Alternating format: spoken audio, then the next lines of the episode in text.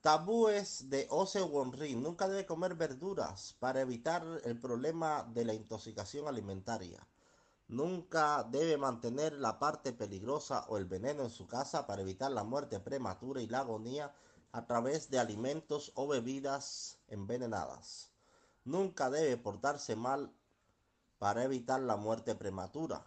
Nunca debe pensar, hablar, planificar o hacer el mal a los demás para evitar la fortuna no consumada, dolores infligidos, la desgracia, el dolor y el desastre. Nunca debe guardar silencio en medio de la intimidación para evitar la fortuna y el fracaso consumado. Nunca debe sentarse o usar cualquier cosa hecha con cuero o piel de animal para evitar la intoxicación. Nunca debe sobreestimar su valor para evitar la vergüenza, la humillación, el arrepentimiento y el desastre.